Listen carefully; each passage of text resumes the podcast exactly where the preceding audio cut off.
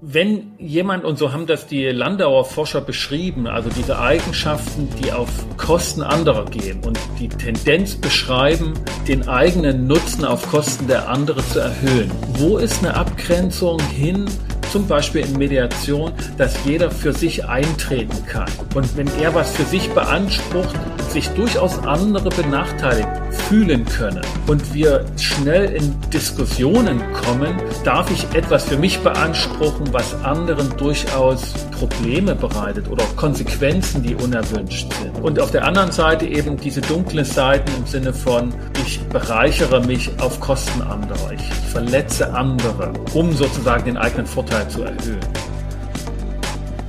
Herzlich willkommen zum Podcast Gut durch die Zeit, der Podcast rund um Mediation, Konfliktcoaching und Organisationsberatung. Ein Podcast von Inko Wehmer. Ich bin Sascha Weigel und begrüße dich zu einer neuen Folge. Heute kommen wir zu einem Thema, das sich sowohl in Mediationen als auch in Coachings und Organisationsberatungen Platz verschaffen kann. Zu einem Thema, das die Persönlichkeiten und die Person in den Mittelpunkt rückt. Und dort die dunklen Seiten der Persönlichkeit wollen wir heute ansprechen. Ich begrüße dazu im Podcaststudio den Volkswirt und Psychologen Günther Mohr, Organisationsberater und Gast hier im Podcast seines Zeichens. Schon oft hier gewesen. Hallo Günther. Hallo, liebe Leute. Hallo Sascha. Günther, wie geht's dir? Wir haben uns lange nicht im Einzel hier gesprochen. Heute haben wir ein schwieriges Thema, uns vorgenommen, da erstmal am Anfang so, wie geht's dir so, wo stehst du derzeit, bevor wir uns den dunklen Seiten der Persönlichkeit widmen? Ja, Gott sei Dank hat das Beschäftigen mit der dunklen Seite oder mit der dunklen Triade, wie sie ja heißt, bei mir jetzt nicht dazu geführt, hoffe ich, jedenfalls bekomme ich keine entsprechenden Rückmeldungen von meinem Umfeld, dass ich mich selber in diese Richtung noch stärker entwickelt habe, als ich vielleicht vorher schon da verortet war. Das ist ja dann auch schon mal irgendwie eine bestimmte Gefahr. Da können wir ja aber auch nochmal zu kommen, ne, weil die Diskussion zu diesem Thema ist oft auch ein bisschen verzerrt. Ne? Deshalb bin ich froh, dass ich heute mal hier sein kann und dass man da vielleicht ein bisschen Licht in dieses Dunkel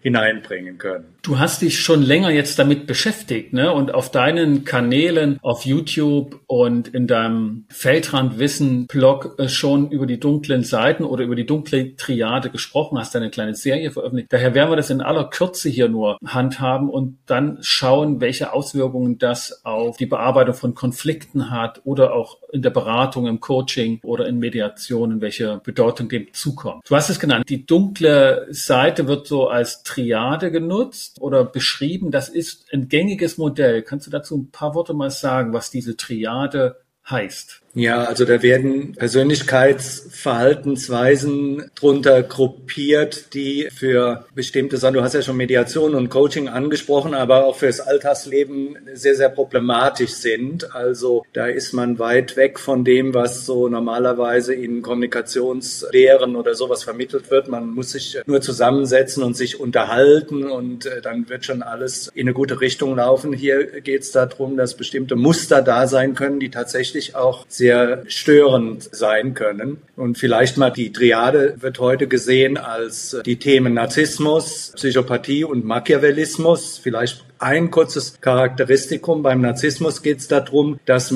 Menschen da sind, die vor allem andere dazu nutzen, um selber bewundert zu werden oder benutzen andere dazu, um selber toll dazustehen. Beim Machiavellismus geht es mehr darum, wie kann ich andere tatsächlich für meine Machtinteressen einsetzen.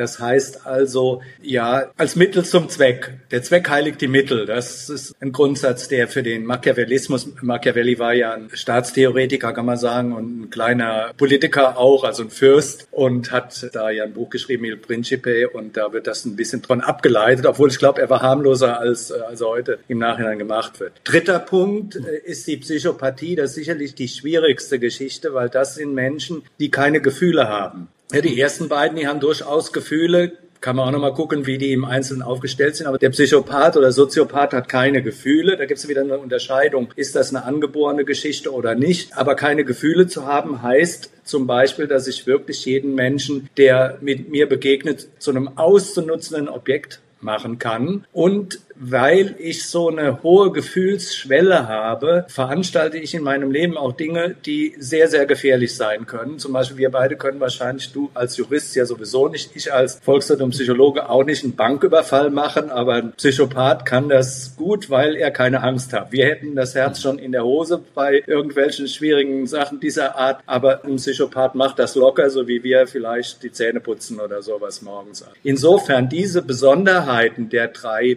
Persönlichkeitsmuster, wobei ich jetzt deutsch nochmal einen Punkt hervorheben will. Ich spreche über den subklinischen Bereich, nicht über klinische Störungen. Also da kann man auch nochmal drüber nachdenken, da wann ist das ein wirklich ein klinisches Niveau, aber die, die treffen wir im Alltag in unseren normalen Begegnungen, ja. treffen wir Menschen, die diese Muster haben und das ist auch nicht ein Entweder-Oder, sondern das ist ein Spektrum. Diese Persönlichkeits Typen oder Anteile, die finden wir also nicht nur in der Klinik, wir finden sie auch im Alltag und dort halt in niederschwelligerem Niveau. So könnte man sagen, ja. Ist die Frage, wie viele Felder davon besetzt sind. Also ich will mal ein Beispiel sagen. So, es gibt verdeckte Narzissten. Die sind gar nicht groß und laut und bunt und so weiter und so fort, dass du denen das ansiehst. Ein verdeckter Narzisst, der hat aber bestimmte Areale, zum Beispiel bestimmte Werte. Wenn du die antippst bei dem, dann rastet er aus. Dann wird er vom Dr. Jekyll zum Mr. Hyde und zeigt auf einmal eine narzisstische Wut und ist nicht mehr kontrollierbar. Und ich glaube, solche Sachen sind, äh, um das konkret mal zu machen, sind für Mediation und Coaching interessant. Dass man ja. eine Idee davon kriegt, wer könnte so ein verdecktes narzisstisches Muster haben. Also der offensichtliche Narzisst, den sieht man. Es gibt viel mehr verdeckte Narzissten als offene. Ich mag noch einen Punkt benennen, diese Differenz oder der Hinweis, das finden wir im Alltag. Wir nehmen mal die drei Typen jetzt erstmal, Machiavellismus, Psychopathie und Narzissmus.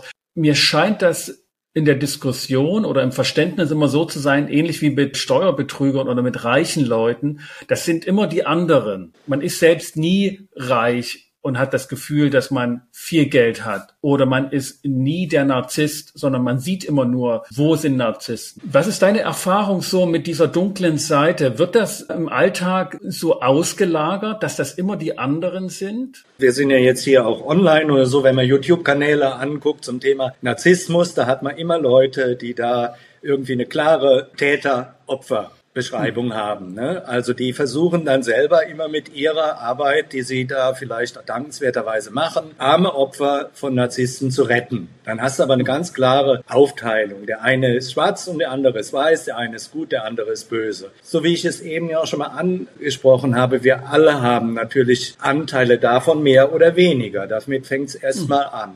Und wenn dann diese sogenannten äh, Leute, die sich mit dem Thema dann als Experten beschäftigen, dann noch erzählen, dass die, einer der ihrer Hauptkompetenzen die ist, dass sie selber mal von einem Narzissten ganz schlimm behandelt und ausgenommen worden sind, dann ist für mich da schon ein ziemlicher Bias drin in deren Haltung, die sich auch durchziehen. Die machen dann ein Business daraus über Narzissmus, arme Menschen, die da Opfer von werden, aufzuklären und müssen aber dann immer in ihrer Logik drin bleiben. Meine Erfahrung zu der Frage, die du stellst, vielleicht noch ein Satz, ist die, die merkwürdigsten Konflikte oder die interessantesten Konflikte, um das mal psychologisch auszudrücken, finden zwischen Leuten, wo jeder einen narzisstischen Anteil hat. Also wenn du in der Mediation Leute hast, beispielsweise, wo beide durchaus auf der Narzissmus-Skala ordentlich laden, um das mal so zu sagen, dann geht's hoch her. Ich habe natürlich als Mediator auch mich selber und meine Rolle im Blick. Da ich jetzt persönlich sogar noch Podcast mache, glaube ich, gibt es ein paar weniger Argumente jetzt beim Narzissmus, das völlig wegzuschieben zum Beispiel. Aber der Mediator jetzt mal als Rolle, der sich sozusagen anbietet in einer Situation, in der man eigentlich nicht zwischen Menschen geraten möchte, hat ja schon etwas Bühnenhaftes, also wo man sich ins Zentrum stellt. Und gleichwohl ist die Aufgabe wiederum dann sehr neutral und zurückhaltend zu sein. Das scheint mir ein Widerspruch oder eine Paradoxie in der Rollenbeschreibung von Mediatoren zu sein, wo es auf der einen Seite sicherlich Anteile braucht, die ich jetzt mal so laienhaft als narzisstisch beschreiben würde, und dann aber in der Tätigkeit, die gerade sehr hinderlich wären. Wie würdest du diese Rolle von Mediatoren da sehen? Auf der Hintergrundfolie von Narzissmus. Vielleicht ist es aber auch die falsche dunkle Persönlichkeitsbeschreibung. Man muss erstmal unterscheiden zwischen diesen dreien der dunklen Triade und anderen Persönlichkeitseigenschaften. Extravertiert zu sein, introvertiert, eher ein Denktyp oder ein Fühltyp, um mal so jungsche Kategorien zu nehmen. Das korreliert nicht. Du kannst Narzisst sein und kannst introvertiert sein. Und du ah, kannst okay. Narzisst sein und kannst ein Denktyp sein oder du kannst ein Typ sein, der oft ausrastet, also sehr stark gefühlsmäßig reagiert. Ich glaube, das soll man nicht verwechseln. Also wenn du Bühnentyp ist, also der gerne auf die Bühne geht, ist nicht gleich narzisstischer Anteil.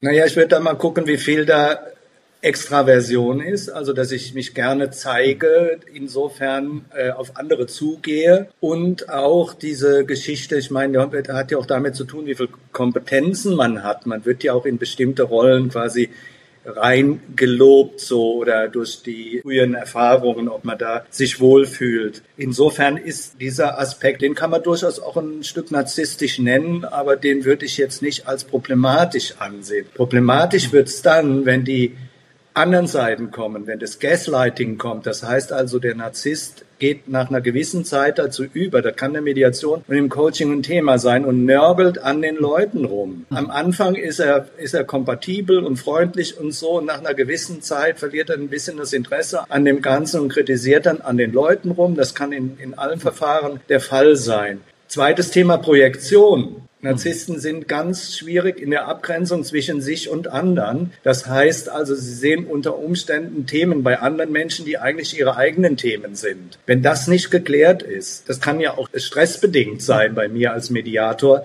dass ich in so ein Muster dann reinkomme.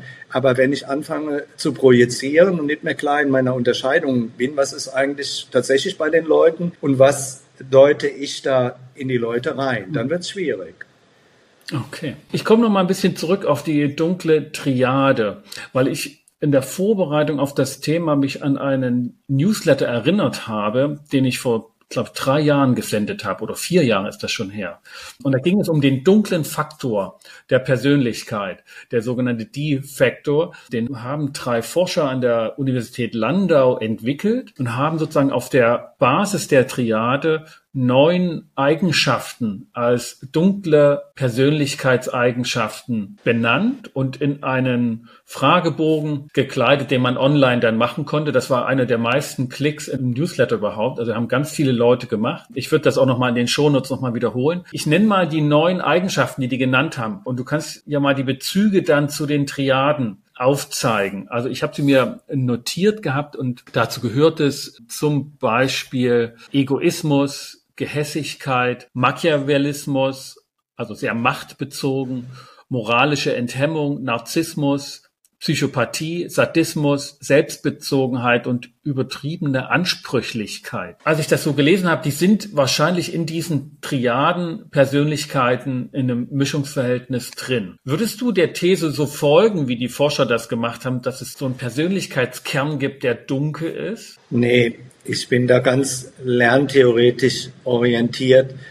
Es gibt Schlüsselsituationen, wann Narzissmus entsteht und wie Psychopathie entsteht ja, mhm. oder Machiavellismus, wie das entsteht. Da bin ich lerntheoretisch orientiert oder man könnte auch sagen von der Transaktionsanalyse, auch das frühe Kindheitserlebnisse, bestimmte Situationen, bestimmte Konstellationen zu einer bestimmten Geschichte führen. Natürlich kann, kann man sagen, also wir haben als Menschen in unserer Epigenetik dieses Repertoire zur Verfügung, aber was sich davon wirklich später realisiert hat, sehr stark mit unseren frühen Erlebnissen zu tun. Ja, beim Narzissmus sagt man zum Beispiel, es geht ja darum, den ersten Blick der Mutter, hat, war der Glanz in den Augen, wenn sie das Kind anschaut oder hat sie schon am Anfang schon streng geguckt und so weiter, dass die positive Aufmerksamkeit an das Kind gar nicht herankommt. Und dann entstehen zwei Ich-Zustände, wird man transaktionsanalytisch sagen. Das Kind kriegt einen Eltern-Ich-Zustand mit, das heißt, es sieht das Modell vor sich, die strenge Mutter und innerlich wird ein Kind-Ich-Anteil entwickelt, eine Verletztheit dieses Aufmerksamkeit haben wollens. Und prompt hast du so ein Beziehungsmuster entwickelt und diese Beziehungsmuster, wenn die nicht korrigiert werden oder wenn die häufiger kommen. Ich will jetzt nicht den einen Blick der Mutter jetzt dann mal hervorheben. Ja. Muss man Aber wenn die, etabliert werden. Hm. Das wird dann später im Erwachsenenleben werden können. Beide Positionen reproduziert werden. Das wäre jetzt die Frage, sozusagen, bringen wir so einen Kern mit, so einen dunklen Kern, oder, oder entwickelt der sich? Beides. Aber das wäre die Fragestellung, ne? Ich meine aber eher die Fragestellung, wenn wir mal davon ausgehen, dass wir alle in unserer Entwicklungsgeschichte schwierige Zeiten überlebt haben. Das geht bei der Geburt los und in der Babyzeit sicherlich ist einfach vieles immer in Gefahr und mit hohem Risiko und man muss erstmal die Kindheit sozusagen überstehen. Dass man dann sagen kann, wir haben alle dunkle Seiten entwickelt und die können wir auf einen Kern zurück, also nicht zurückführen, sondern wir können sie als einen Kern beschreiben, den wir alle haben, mehr oder weniger. Das schien mir eher das Ergebnis dieser Forschung zu sein, dass der Lern und entwicklungsorientiert entstanden ist, ist, glaube ich, eine andere Abgrenzung. Naja, ich meine, indem ich habe mir diese neun Punkte, die du eben genannt hast, mal aufgeschrieben hier. Da kommen ja Machiavellismus, Narzissmus und Psychopathie mit drin vor. Oft spricht man auch von einem dunklen Tetrade. Da wird der Sadismus noch dazugenommen, obwohl der für mich einen ganz anderen Aspekt nochmal beleuchtet. Aber für mich jetzt selber als Coach und Psychologe ist für mich interessant, wenn ich jemanden vor mir habe, der ein Muster hat, da sind die schon sehr unterschiedlich. Ich würde das nicht jetzt alles aufwaschen in eine ja. Geschichte, sondern die drei Muster haben schon eine sehr, sehr unterschiedliche Ausgangssituation, so wie ich es eben für den Narzissmus beschrieben habe, keine Aufmerksamkeit zu bekommen. Da wirst du nicht psychopathisch. Psychopathisch wirst du dann, wenn du tatsächlich gewalttätige Situationen in deiner Kindheit erlebt hast von Eltern mhm. oder das vielleicht auch selber ausleben konntest deinen Geschwistern gegenüber, ohne dass es in gewisser Weise konfrontiert worden ist. Also das hat ganz unterschiedliche Auslösesituationen. Nun arbeiten wir ja als Coaches und Mediatoren mit Erwachsenen, Menschen vor allen Dingen. Also selten ist jetzt mal ein Kind dabei oder es geht um Entwicklung oder Pädagogik in unserer Arbeit, sondern wir haben es meistens mit Erwachsenen zu tun. Was heißt denn die Tatsache, dass es solche dunklen Seiten gibt und dass es sie nicht nur in der Klinik oder im Gefängnis gibt, sondern auch im Arbeitsalltag, im Lebensalltag, in den Situationen, wo wir in Konflikte geraten, die dann eben beraterisch oder im Wege einer Mediation, Moderation, Teamentwicklung, Organisationsentwicklung, im sozialen Kontakt wir dann auch sind. Was heißt das für uns, dass es das gibt im Hinblick auf unsere Vorstellung oder die Vorstellung von Mediation und Transaktionsanalyse?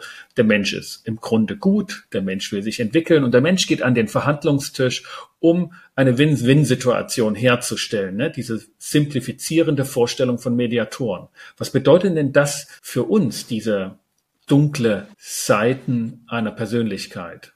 Also erstmal ins Coaching kommen alle drei nicht freiwillig. Da muss schon viel okay. passieren. Ich hatte mal einen Narzissten, der war total erfolgreich in der Firma, war aber dann da rausgeflogen, zweite Führungsebene.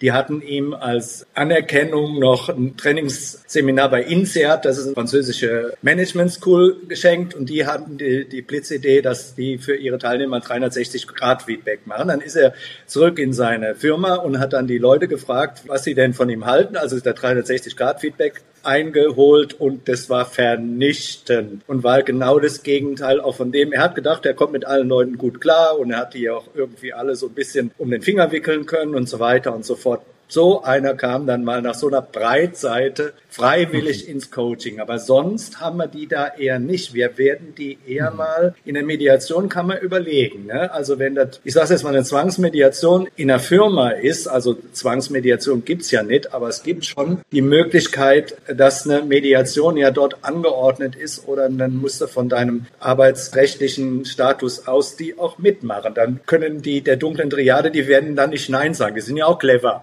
Aber dass die jetzt, so wie du das eben geschildert hast, mit so einer Gutmenschenhaltung Win-Win äh, da reingehen, der Psychopath, der geht ganz klar mit einer Win-Lose-Situation. Ja, der das meine ich. Also was heißt das für uns äh, vom Menschenbild her und von der Vorstellung, ne, oder Grundannahme, es geht ums Win-Win. Wenn jemand eben auch da sein kann, der sagt, nee, also hier geht's mit ganz großer Wahrscheinlichkeit nicht darum. Ja, da gibt ja so Sprüche. Ich habe neulich in der Teamentwicklung wieder so gehört, dann sagen die Teilnehmer, wir sind ja alles erwachsene Leute. Sag ich, stopp, stimmt nicht. ne? Genau, so, so, lass, lass, uns, ja, lass es doch sachlich bleiben. ja. Ne? Also, dass man nicht selber von irgendeiner Ideologie ausgeht. Bei der Triade ist es ja so, dass aus der Persönlichkeit heraus schon bestimmte Stimulationsmuster da sind. Also, wie ich selber überhaupt mich selber in der Welt wiederfinde. Und die versuche ich natürlich in allen diesen Lebensbereichen zu leben. Und wenn ich in eine Mediation gehen muss oder gehe, dann lebe ich dort meine Geschichte aus. Ja, dann bringe ich dort meine Sache ein, die, wie es eben beschrieben hat, ihren Nukleus in der Kindheitserfahrung hat. Man wird nicht plötzlich mit 35 zum Narzisst. Das hat eine Vorgeschichte. Aber es wird eingebracht. Wie geht denn die Szene weiter, die du gerade beschrieben hast? Äh, stopp, das stimmt nicht, dass wir alle erwachsen sind. Das habe ich mich jetzt gerade gefragt. Musst du dann ein Stück dozieren, dass das halt eine Grundannahme ist, die so nicht tragfähig ist oder hilfreich ist? Ja, ganz genau dass ich sage, aus meiner Erfahrung nach gibt es ein Riesenspektrum von Verhaltensweisen, von persönlichen Orientierungen, die jetzt mit irgendeinem so Cluster erwachsen abgreifen zu wollen oder das als Norm aufzustellen, ist nicht meine Erfahrung. Es ist viel besser realistisch zu sein, dass Menschen, sagen wir mal, Dinge auch in Konflikte, in Mediation oder sowas reinbringen, die aus anderen Lebensphasen stammen, die aus anderen Lebensbereichen stammen, als das, was jetzt gerade auf dem Tisch liegt. Ich denke, das ist zu erarbeiten und ich versuche dann zu einer Rollendefinition zu kommen, nicht zum Erwachsenen. Erwachsen hört sich so an, als wenn man erwachsen ist oder Kind oder so, sondern dass es darum geht, in welcher Rolle sitzt jetzt jemand hier? Und diese Rolle, die jemand hat, welche Konsequenzen hat das? An welchen Normen habe ich mich dann zu halten? Was habe ich mitzutragen? Welche Konsequenzen habe ich zu tragen, wenn nicht? Ich mag noch auf so unsere Arbeitsfelder zurückkommen und wie wir damit umgehen, dass es eben auch dunkle Seiten gibt. Ich persönlich fand das ja sehr entlastend oder auch erleichternd, dass es Forschung gibt, dass es diese Bezeichnung gibt und diese Anerkenntnis, ja, es gibt dunkle, es gibt böse Anteile in Persönlichkeiten und sind nicht nur die anderen, sondern es ist auch in jedem Menschen mit angelegt und kann in jedem Menschen entwickelt werden oder jeder kann das bei sich entwickeln und hat das vermutlich auch wenn jemand, und so haben das die Landauer Forscher beschrieben, also diese Eigenschaften, die auf Kosten anderer gehen und die Tendenz beschreiben, den eigenen Nutzen auf Kosten der andere zu erhöhen. Wo ist eine Abgrenzung hin zum Beispiel in Mediation, dass jeder für sich eintreten kann. Und wenn er was für sich beansprucht, sich durchaus andere benachteiligt fühlen können und wir schnell in Diskussionen kommen, darf ich etwas für mich beanspruchen, was anderen durchaus Probleme bereitet oder Konsequenzen, die unerwünscht sind. Und auf der anderen Seite eben diese dunklen Seiten im Sinne von, ich bereichere mich auf Kosten anderer, ich, ich verletze andere, um sozusagen den eigenen Vorteil zu erhöhen.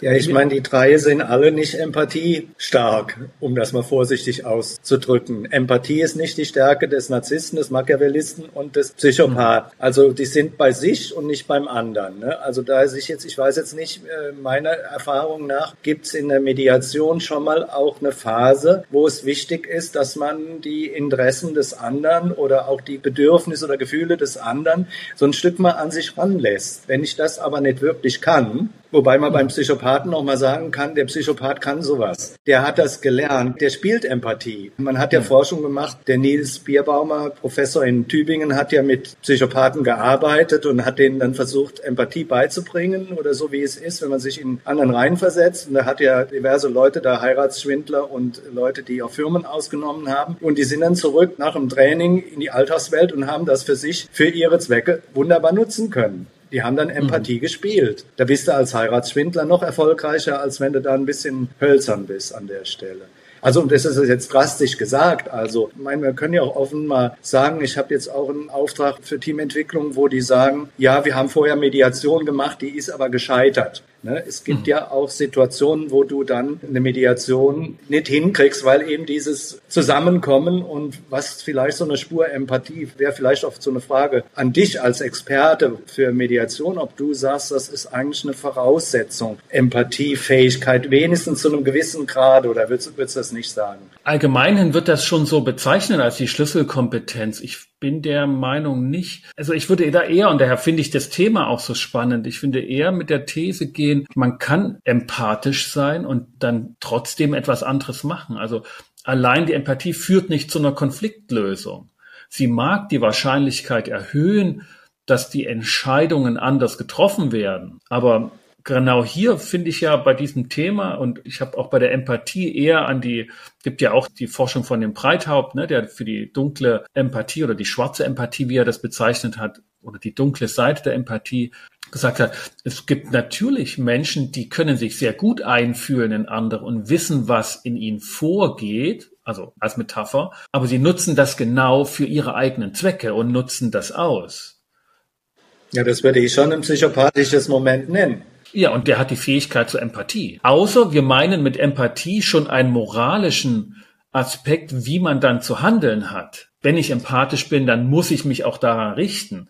Das finde ich ja gerade ist der spannende Frage, ob die Empathie und der Wille und Wunsch des anderen der eigene Maßstab wird. Ich würde dann noch dieses Element Gefühl mit reinnehmen. Empathie ist eine richtig schwierige Geschichte, wenn man es genauer ja, betrachtet. Viele Menschen zeigen Gefühle. Aber wenn du mal so die Leute kennst, die du kennst, und dann äh, hast du dabei richtige Gefühlsbolzen, die immer auch wunderbar laut und so was vor sich hin fühlen. Dann, wenn irgendjemand was erzählt, das ist überhaupt nicht Empathie getrieben, sondern die denken dann in dem Moment, ja, ich reagiere an der Stelle so und so. Empathie bedeutet ja, dass ja. du dich in den anderen reinversetzt, dass du dann mit überlegst, wenn ich an dessen Stelle wäre, oh je, und fühl da mit an der Stelle. Das nur zu erkennen, wie es dem vielleicht irgendwie sein könnte und was das dann, ich glaube, um handlungsrelevant zu werden, braucht Empathie diese gefühlsmäßige Seite, dass ich tatsächlich an der Stelle sage, Mensch,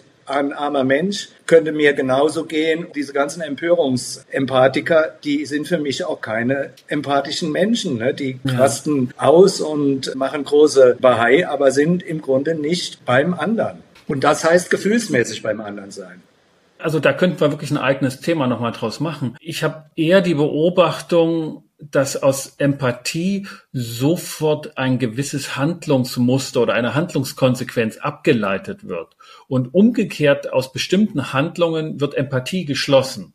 Na, das ist das, was du gerade beschrieben hast, denke ich, dass da jemand dann sich in den Mittelpunkt stellt, auch häufig mit der Äußerung, dass er den anderen ganz dolle versteht und dass er das auch kennt und eigentlich überhaupt nicht auf den anderen eingeht. Ich finde auch, dass man Empathie nicht so einfach sehen kann oder bemerken kann im Sozialen. Ich würde Empathie nicht so verstehen, dass man daraus sozial erwünschte Handlungen ableiten kann. Und das ist meines Erachtens aber der Fall. Wer empathisch ist, ist irgendwie sozial toll.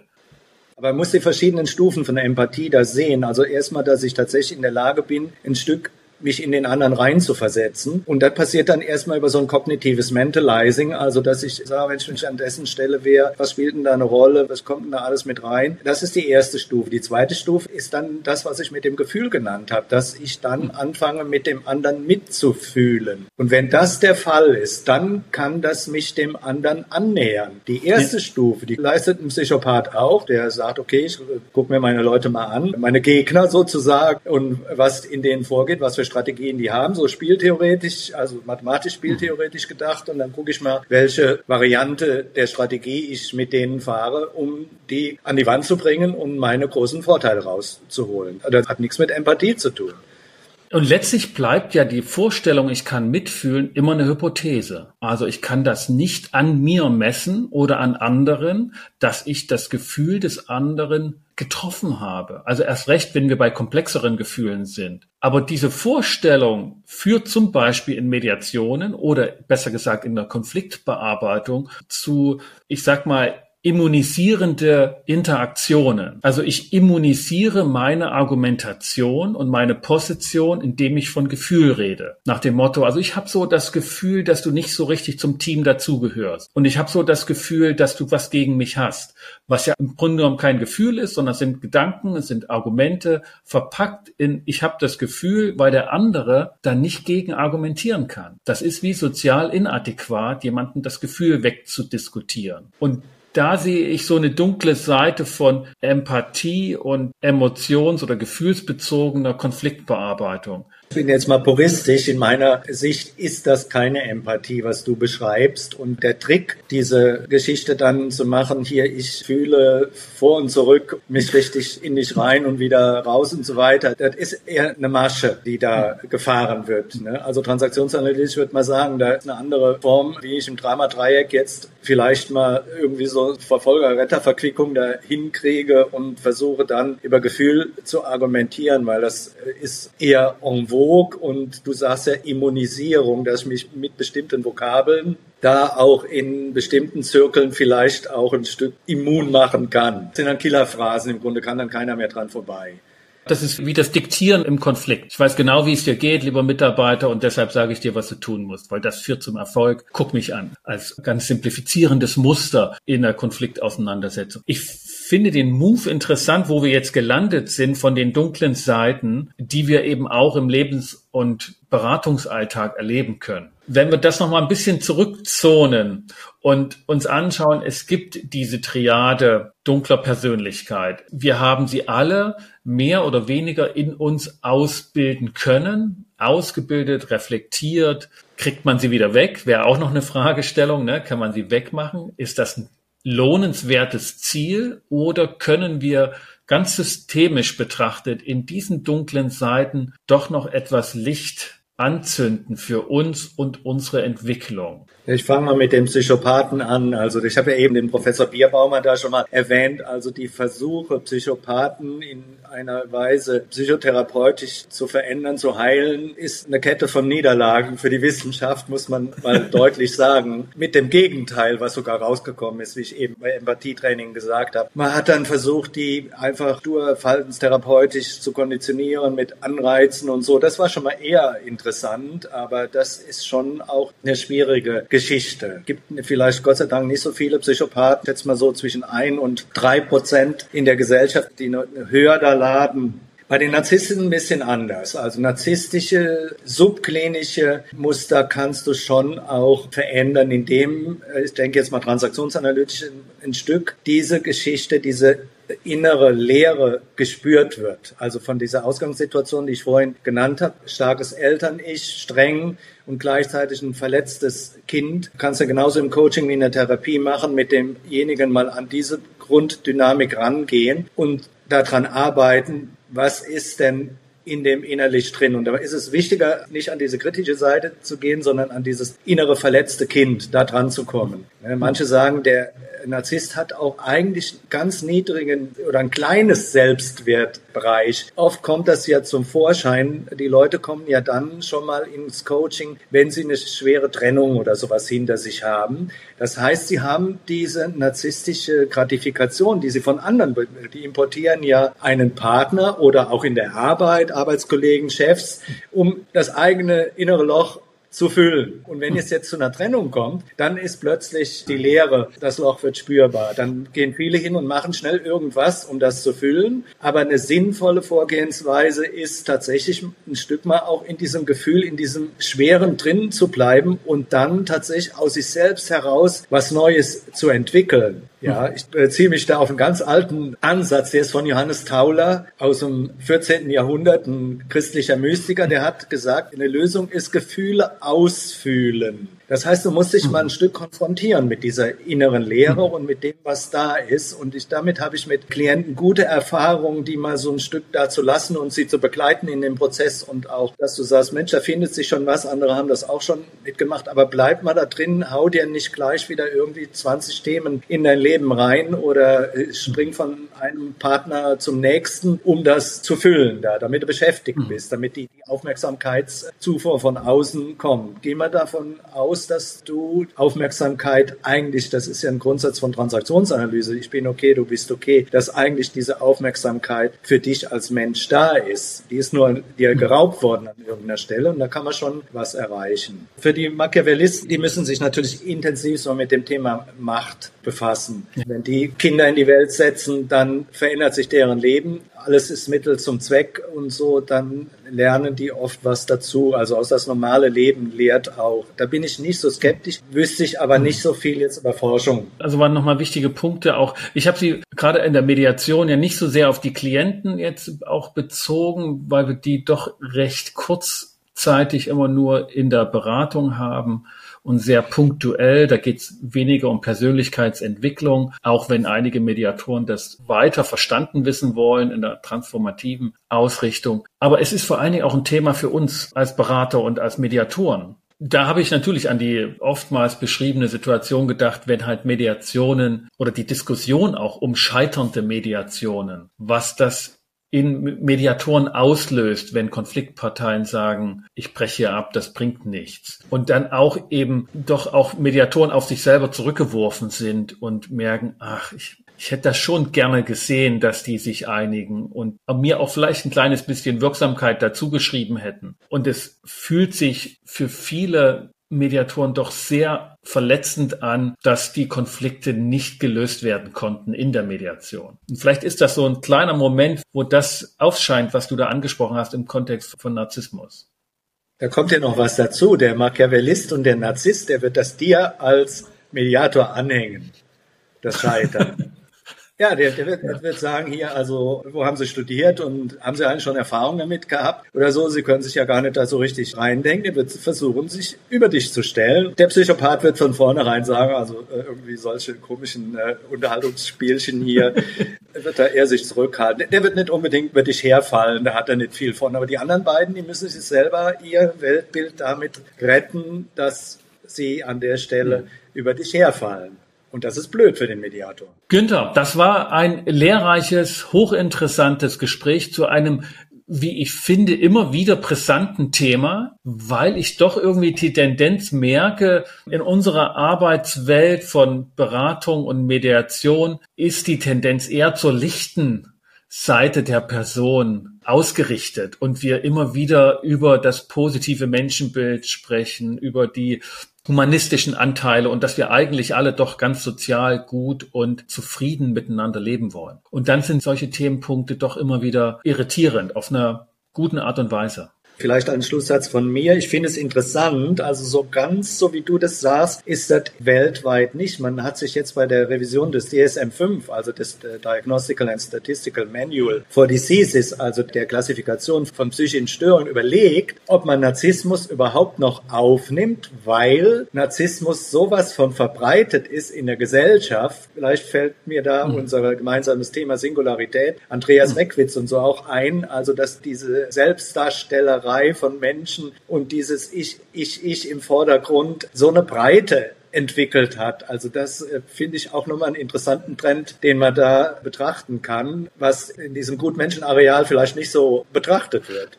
Also, dass das gar kein diagnostisches Abgrenzungsmerkmal mehr ist, weil, weil wir alle angehalten sind, narzisstische Lebenszüge zu entwickeln. Äh, vom Homo sapiens zum Homo Deus, also wir sind alle hm. schon halb gottgleich. Aber das hat man uns ja in der humanistischen Psychologie immer gesagt. Wir sind einzigartig und absolut unikat und tragen das ganze Potenzial in uns. Ja, das ist noch was, wenn du wirklich mit einem Narzissten Ärger haben willst in Mediation und Coaching, dann sagst du, sie sind durchschnittlich. You are average.